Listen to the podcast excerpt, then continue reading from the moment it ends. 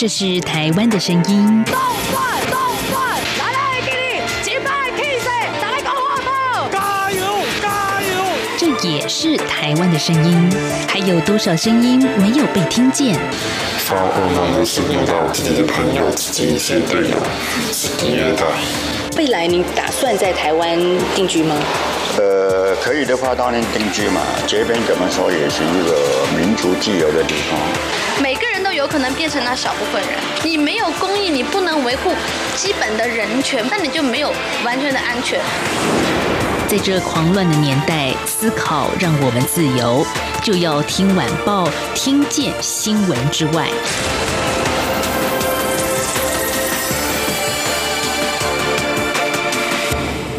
收听就要听晚报，我是宛如。在今天的节目，想跟大家来介绍一本很特别的书。这本书的主角呢，我相信在台湾很多的朋友都认识他，就是台湾的行政院政务委员唐凤。今天谈这本书啊，除了在台湾很受到瞩目之外呢，在日本其实也大卖哦，很受到欢迎。因为日本的朋友很好奇，到底唐凤是何许人也？他如何从体制外走到体制内，最后靠键盘盘来救国呢？好，所以今天很开心能够访问到这本书《唐凤我所看待的自由与未来》的作者邱美珍。美珍姐，你好。各位听众朋友，大家好，我是邱美珍。好，美珍姐，我是很想请教您一个我自己私心想知道的问题。你要写一本跟唐凤有关的书，特别也对唐凤做了一个比较深入的访谈，压力是不是很大？对，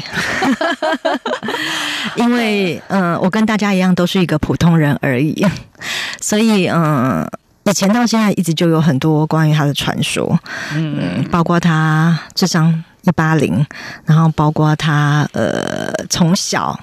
呃因为不适应体制内的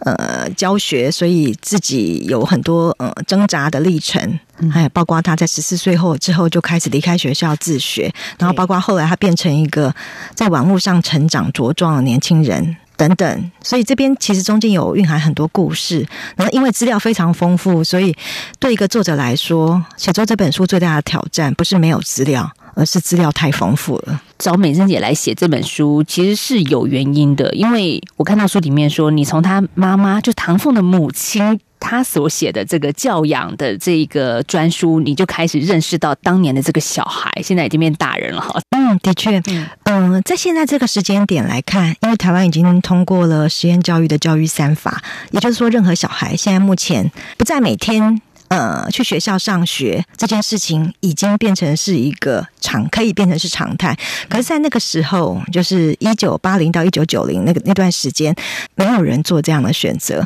台湾那时候不是这样的环境，每个人时间到了就是去上学。所以，嗯、呃，在写作这本书的时候，我。后来发现一件很有趣的事情，就是事实上这个书有两个作者，一个是我，一个是在日本的郑仲兰。郑仲兰，那我们两个年纪呢，跟唐凤是一个有趣的对比。我大概比唐凤大一点，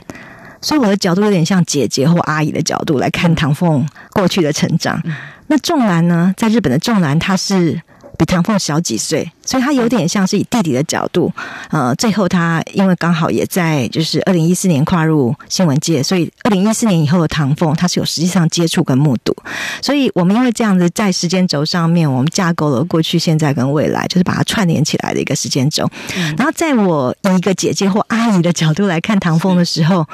我们其实就是感同身受他过去。曾经有过那些求学的历程的挫折，他的无助，还有他在学校里面因为学习太快速，或者是考试考得太好，而在同学圈里面，或是在老师的眼中，变成一个很奇怪的人。可是，即便他到了感优班，都还是一个很奇怪的人。我觉得，如果在一般的班级，可能真的是鹤立鸡群啦。然后呢，可是妈妈当年把他这样子的一个特殊的孩子、聪明的孩子转到了资优班，还是。难免被霸凌。其实我会注意到这一本书，当然也是我们长期合作的独立评论在天下的转载哦。当中有一篇文章就是转录了书中的一段话，就是唐凤曾经被妒恨他的同学踹晕过去，这是他的国小资优班的时候。而 quote 当中的一句话就是：“如果你死了，我就是第一名。”好，这是他同学曾经对他说的话。嗯，好，十岁以前的小孩能够说出这么狠毒的话，而且他这句话，唐凤一直记在心里。对，那那个孩子会说出这样的话，是因为那个孩子的父母亲，就是只要他没有在考第一名，他就会被打。对，所以我觉得这是一个 受害者变成加害者的一个很明显的一个转变。那我我特别会觉得，在台湾有些时候，爸爸妈妈们会把孩子在课业上的竞争视为是自己自己的竞争，所以自己会带入很深。嗯，那我所以我觉得，呃，现在来看，就是这件事情，我会觉得那个不单是那个孩子的偏差，可能他的父母亲，嗯，也有。一些连带的影响，那那就唐凤来看，嗯，后来他比较长大之后，他回头来看这件事情，他会从全部的关系人来看这件事情，所以后来他慢慢可以理解为什么这这些他的同学会做出这样的事情。嗯，对，所以我接下来要再从一个作者贴身观察唐凤这个人物的角色的立场来问了，你看到唐凤他。现在基本上是一个台湾在数位这个领域的太阳，哈，甚至吉祥物，吉祥物，对，吉祥吉祥物，对，是他他自己也其实对这个称号感到还蛮开心的，对。可可是他真的没有因为小的时候曾经遭遇到这样子的霸凌而让他产生任何的一丝的阴影在他的心里嘛？在在我们现在认识的唐峰都是属于阳光正向，而且甚至带领着台湾度过疫情的一个重要的关键。数位人物，可是身为一个作者，你你看到的他是什么样的他呢？我觉得，因为他是一个非常敏感的人。嗯，我记得两年前有一本书叫做《高敏感特质》，就是他是一个在介绍高敏感特质这样的特性。那如果就现在来看，其实唐凤应该就是属于这类型，所以他对一般人的喜怒哀乐感受都会特别深刻。那么从小，其实因为他之前在呃。小学阶段就是曾经遭受过那样子，就是不想去学校那样的一个负面情绪。他那时候是难过到把自己关在家里面哭，可以整天哭泣，然后跟妈妈讲说他想要自杀，是已经难过到这样的程度。他的世界其实已经整个是黑暗的。那之所以后来能够慢慢走出来，我觉得是因为呃，唐妈。哈，他妈聆听了他的心声，后来就很勇敢的说：“好，那不然我们就不要去学校，我们来想想看，怎么样可以让你继续的学习。”所以等于是在一个嗯丛林中想办法要走出一条路，嗯，是这样的状况。所以，所以我会觉得，嗯，在这个过程里面，嗯，就说天才大家都会很羡慕天才有那么高的能力，但是其实因为天才跟这个社会上永远就是格格不入，所以相对来说，这个天才。一定隐含着某些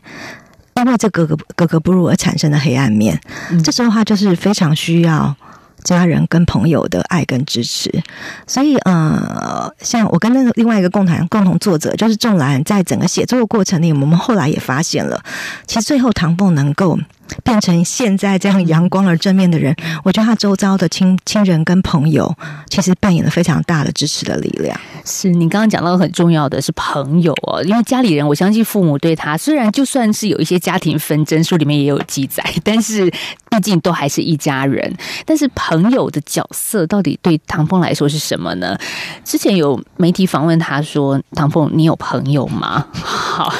结果我想美香姐可以证明这件事，她真的是有一些朋。友的，她有 天才是让人很嫉妒的，就是他怎么那么聪明？可是其实还是有一些朋友围绕在这个天才的身边。对，嗯，第一个我觉得唐凤并不是一个孤高自傲的人，他个性非常的有亲和力，而且有些时候还蛮闹的，就他会起哄去做一些事情，讲一些好笑的话，所以他并不是那种嗯高冷型的。那二方面就是。因为唐凤在国中时代十四岁的时候，他就离开了学校。那后来他整个人生的三观，哈，就是价值观、人际观跟世界观，全部都是在透过参加国际性的网络社群在里面学习到的。然后在国际性的网络社群里面，第一个他练好了英文，第二个他认识了各种形形色色厉害的人。因为全世界天才不会只有唐凤一个，在世界的其他角落就。一定有其他对某些事情非常专精的人，那。回过头来说，其实我们在我们专精的事情上都会是天才，对不对？所以，嗯，透过一个更开阔的人际观以及语言能力，后来他结交了世界在世界各地，就是能够跟他谈不同话题的朋友，呃，从里面他得到了非常多的成长跟疗愈。所以你访问到他的朋友，他朋友怎么说这一个人呢？说他是个怪咖。哎，所以今天告诉大家，怪咖也会有朋友的哦。有，对，怎么个怪法呢？就是他会想一些很玄妙的事情，比如说之前，嗯，他在网络上认识的另外一个朋友，就是有个朋友是住在台湾，叫高家良，所以他们其实是 G 零 V 那个公民骇客社群里面的呃好朋友。那高家良是创立那个公民社群的人，所以呢，他们两个以前在就是当室友的时候，两个会讨论的话题就是，比如说我们笔记型电脑要怎么样才能够不充电，是不是可以把它嵌入到身体的某些部分这 之类的，就两个都一样怪，所以就可以讨论的很轻松。而且像他们两个都是在洗澡的时候会把笔记型电脑带到浴室里面的人。然后唐梦就说，嗯，他只要用牙刷按键盘，就是那个 那个就不会笔记型电脑就不会湿掉。然后高嘉良则是就是在飞飞飞行伞受伤受伤的时候，他也一样要把笔电挂在那个床头，就是。病床医院病床的床头，一便可以继续写程式。所以这种人不怪，怎么样的人才叫怪呢？所以他有一群怪咖朋友，大家不用担心他太寂寞。但这些怪咖，说实在的，能够被除了台湾之外的地方看见，我相信也是这一本书它第一开始是日本在日本出版的一个重要的原因。因为今年的 COVID nineteen 的疫情，然后唐凤他主导了一个呃政府单位的口罩地图的一个 app，当然。这个发起缘起是民间了，就是民间一个小小的工程师，他想要让大家不要再一窝蜂的从疫情的一开始去超商抢口罩，他就去思考怎么样透过他的专长，就是写程式，能够让大家都能够买到口罩。于是这个是点子被唐凤数位政委看见了。当然，唐凤很重要，在政府单位里面的角色，就是民间与政府之间的桥梁，而且要。懂民间在想些什么，写城市的怪咖们，好，他们做了什么事可以让工作功能。更发挥的更大，而且甚至现在好，日本也看到了，所以日本就说唐凤是天才 IT 大臣。所以美珍姐这本书《唐凤我所看待的自由与未来》一开始是在日本出版，它是日文版。那我们今天能够聊，这很棒的，是中文版的授权，所以台湾的读者才能够享用到里面的内容。嗯，但日本人怎么样来看唐凤这一号人物呢？我们在下个阶段再来请美珍姐跟听众朋友继续来分。分享。一起听最有 feel 的台湾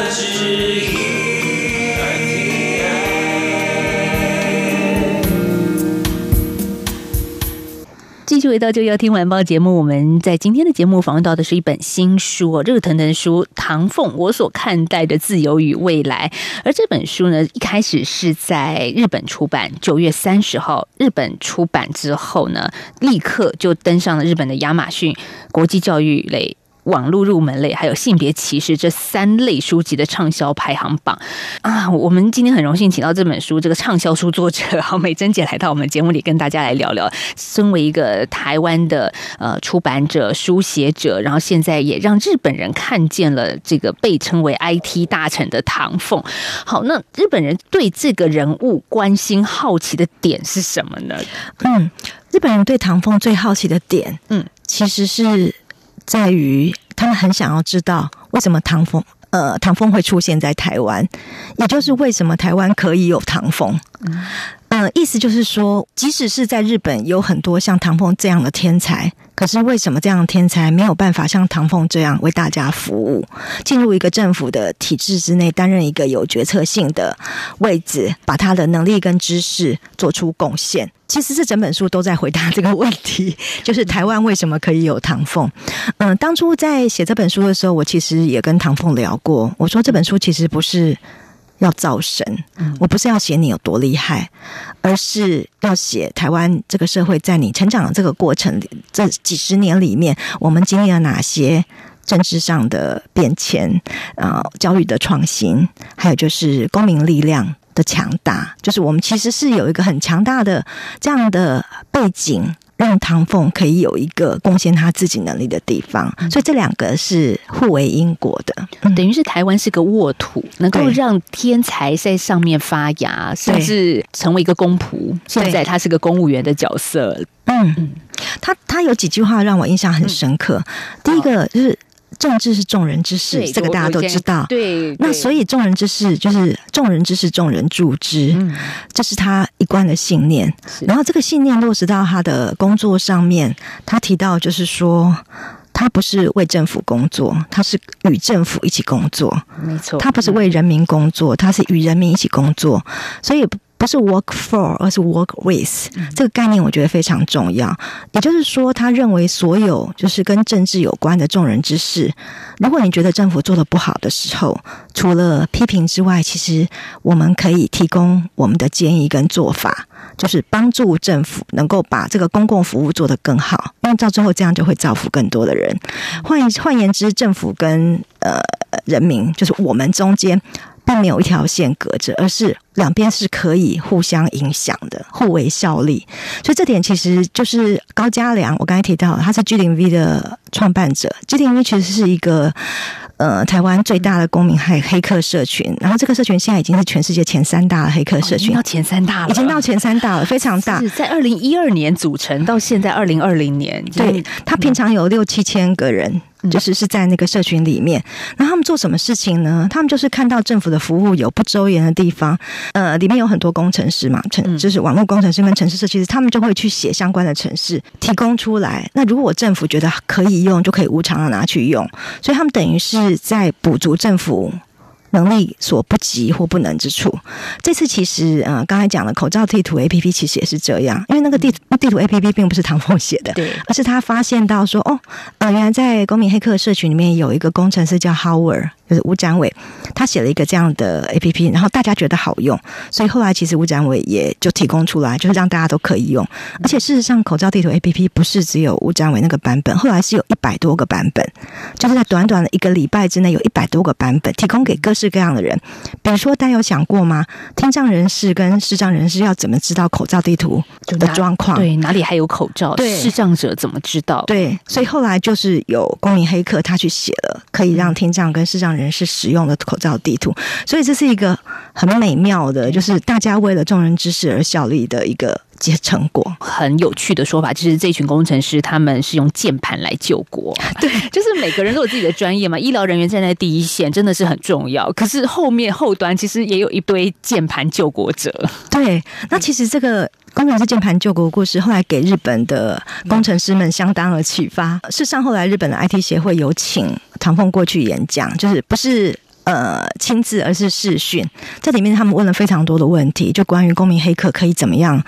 为政府提供就是更好的呃视野跟工具。像 APEC 最新的新闻就是十一月十三号要正式的举行，那今年就是蔡英文总统指派张忠谋来代表出席哦。那唐凤其实也会出席啊，他会出席在十一月十九号的企业领袖对话里面哦，他将要发表一个题目叫做“开放的回应，开放的复苏”。所以也就是说明说，台湾政府怎么透过我们的开放政府的体制，然后社会创新，还有数位科技来提升经济韧性，加速疫后的复苏。对，所以这我觉得这也是这本书里面有带到的这一块，也是唐凤透过他的专业去做到的事情。对，我觉得唐凤他的很多思维跟观点，跟我们长期习惯体制。作为的人真的很不一样。他其实之前有提到，台湾在外交上面一直遭受到打压。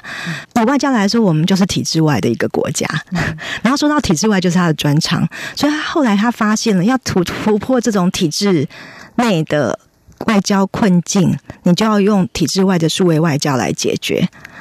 所以这就是他找到的解方，而且他一贯的就是把他目前在政务上有关的事情都导入这个方面。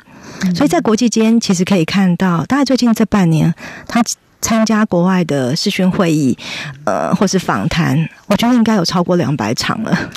想要练英文的人都可以去看一下他的工作记录档案，你就可以看到他如何用流畅的英文来表达台湾目前种种的状态。嗯，对，而且书里面也说到，他不是只会英文哦，他还在对德国当过小小留学生，就是跟着父母一起到德国去。嗯，他小时候德文跟法文都很好，但他自己有说啦，因为。那是小学生的智慧，现在可能 最基本的问候是可以，但是因为有些语汇可能已经没有那么常用。那网络上有一个片段，是他用六国语言教大家，就是怎么帮口罩消毒，哦也也让大家这个看到叹为观止。这个数位政委真不容易哦，他真的是哦。他真的是有语言天分，这点我绝对是给他暗赞的。嗯，但但我们也说到，他十四岁的时候就离开了体制内的学校。当时他其实本来可以上台北建中的，就是台湾建中男子第一志愿的高中，可是他没有选择进入体制内去上他当时所想要去的高中。对，嗯、这件事情其实他有跟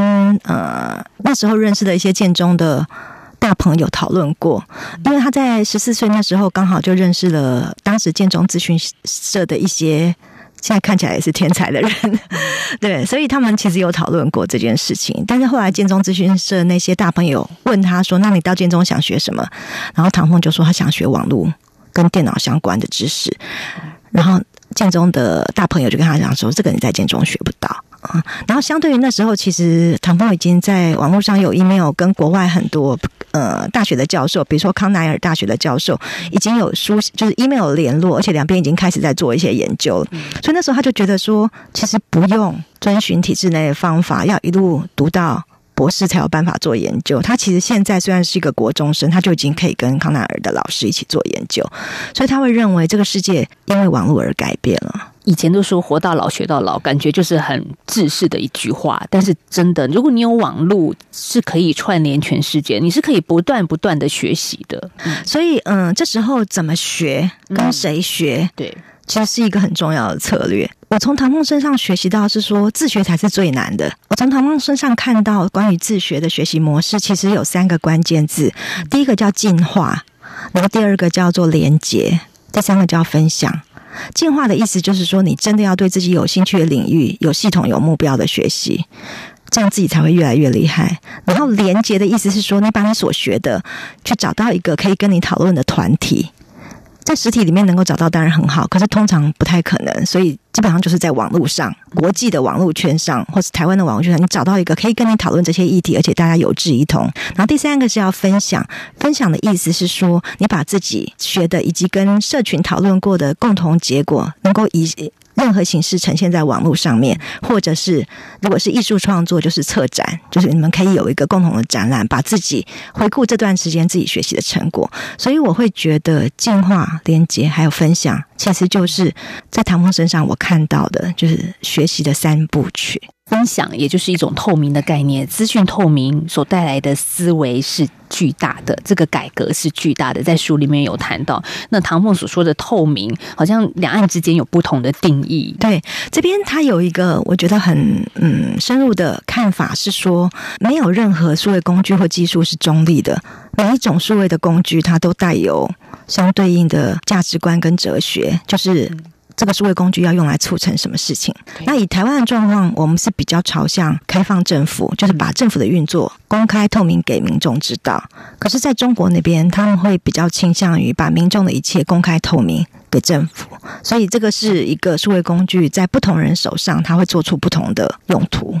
唐凤他做的一件事情。二零一二年 G 零 V 创立嘛，二零一四年就运用在社会运动上，把他们的数位知识运用在台湾。二零一四年曾经的一场社会运动——太阳花学运，很可爱。里面说到唐凤，他当时还是有工作在身的时候，然后呢，跟他国的这个同事视讯。可是他一看到，哎，太阳花学运有学生们就是抗争者冲到议会了，他就说：“我可能接下来要几天休假，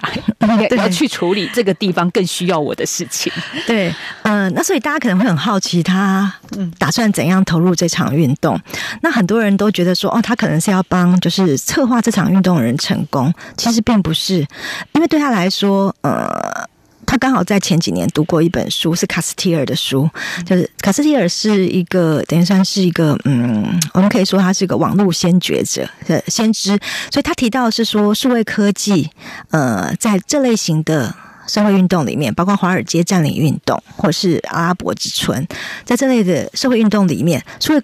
科技可以担任的一个最重要的角色，就是保持多方的透明。就是其实你只要做到透明这一点，就可以减少这个运动的伤亡。所以其实后来，呃，包括唐凤跟 G 零 V 他们参与这个运动的方式，其实并不是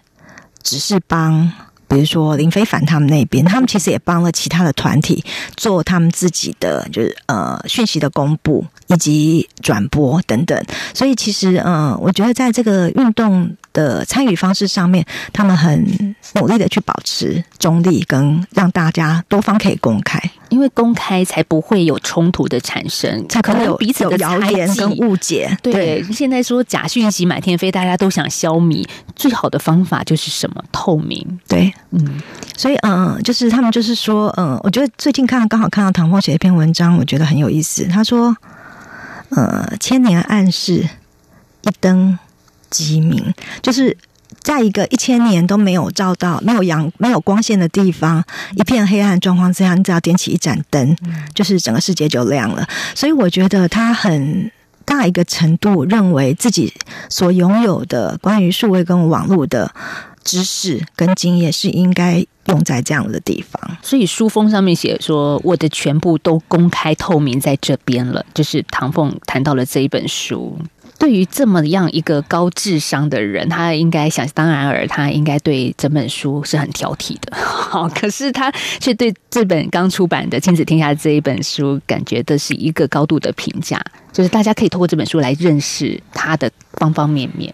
嗯，我自己在写作的这个过程里面，其实得到非常多的启发。嗯，而且我真的很讶异，他所谓的透明，竟然可以透明到这个程度。我刚才讲，就是写这本书最大的困难是资料资料太多。为什么资料太多？是是因为从二零一六年到现在，他参加的就是在所谓政委。呃，召开的每一场会议里面，跟他参加就是接受的每一个媒体的采访，或是他在外面参加 keynote speech，他是全部全文逐字稿上线。所以从那时候到现在，二零一六年有十二万笔他的发言记录在上面，都有他的助理帮他整理啊。对他有一个速度师，一分钟可以打两三百个字，有一组人，所以这个是非常惊人的，就是文字量。那为什么他要这样做？其实回到就是刚才我们提到这点，就是除了透明跟公开之外，他也觉得说，呃，我们每个人在网络上，通常我们都下载很多网络的资料，然后是免费的，但是我们其实很少对网络有贡献，我们很少上传东西上去，对不对？对。对对，别人有贡献，所以他会觉得自己身为一个网络之子。他受惠于网络那么多，啊，他在网络上成长，他也要对网络有回馈，所以他那边所有公开过来出来的资料，全部都是 CC，就是你可以免费去取用，没有问题。这个是他对网络的贡献。美珍姐，你觉得做完这本书有回答到日本读者的问题吗？到底为什么台湾有唐凤，而且可以在政府单位里面贡献他自己？因为这个书从九月三十号到现在，嗯，在日本。已经再刷过一次，然后我会上日本的亚马逊去看一下读者的留言。哦是，对。然后呃，其中有一则我觉得很有意思，就是说他说他看这本书，就是第一次知道原来唐凤是这么多面相的人。然后第二个是说，嗯，就是发现台湾在过去这二三十年来真的变化很大，就是台湾对他们来说。看完这本书之后，台湾不再只是一个旅游景点而已，他们对台湾有了更深的理解跟认识。然后第三个是说，嗯，有人是对第七章就是讲到未来科技的那章，有人对那个很有感触，就有个读者说他在上面画了二十几个地方的注记，嗯，所以我会觉得这个书可能对日本读者来说也是有一些。他们有些感触的，就是尤其台湾是一个离他们这么近的地方，所以他们很希望能够多了解台湾到底为什么，就是包括比如说，呃，为什么这次的新冠肺炎疫情可以这么好，应应的这么好，以及为什么台湾可以有唐风。嗯，我觉得每个人都可以在这本书里面的章节看到自己觉得可以被满足的那一面。真的剩下一点点时间，我想特别介绍一下这本书的出版社，真的非常的用心，因为还附了两包茶包。嗯，那就是唐峰也是建议给大家的不同的滋味。对，通常我们人生只喝一包茶，那如果你有想象中嘛，把两包不一样味道的茶包放在一起冲泡的时候，那个人生的滋味，可能是你从来没有想过的。对，的确，嗯，我们在今天访问到的是唐凤，我所看待的自由与未来这本书的作者邱美珍，谢谢美珍姐今天利用这么简短的半个小时时间，为我们很紧凑的、扎实的来介绍这本书的重点精华。谢谢美珍姐今天来到我们的节目现场，谢嗯谢谢婉。好，也谢谢听众朋友今天的收听哦，我们明天再聊。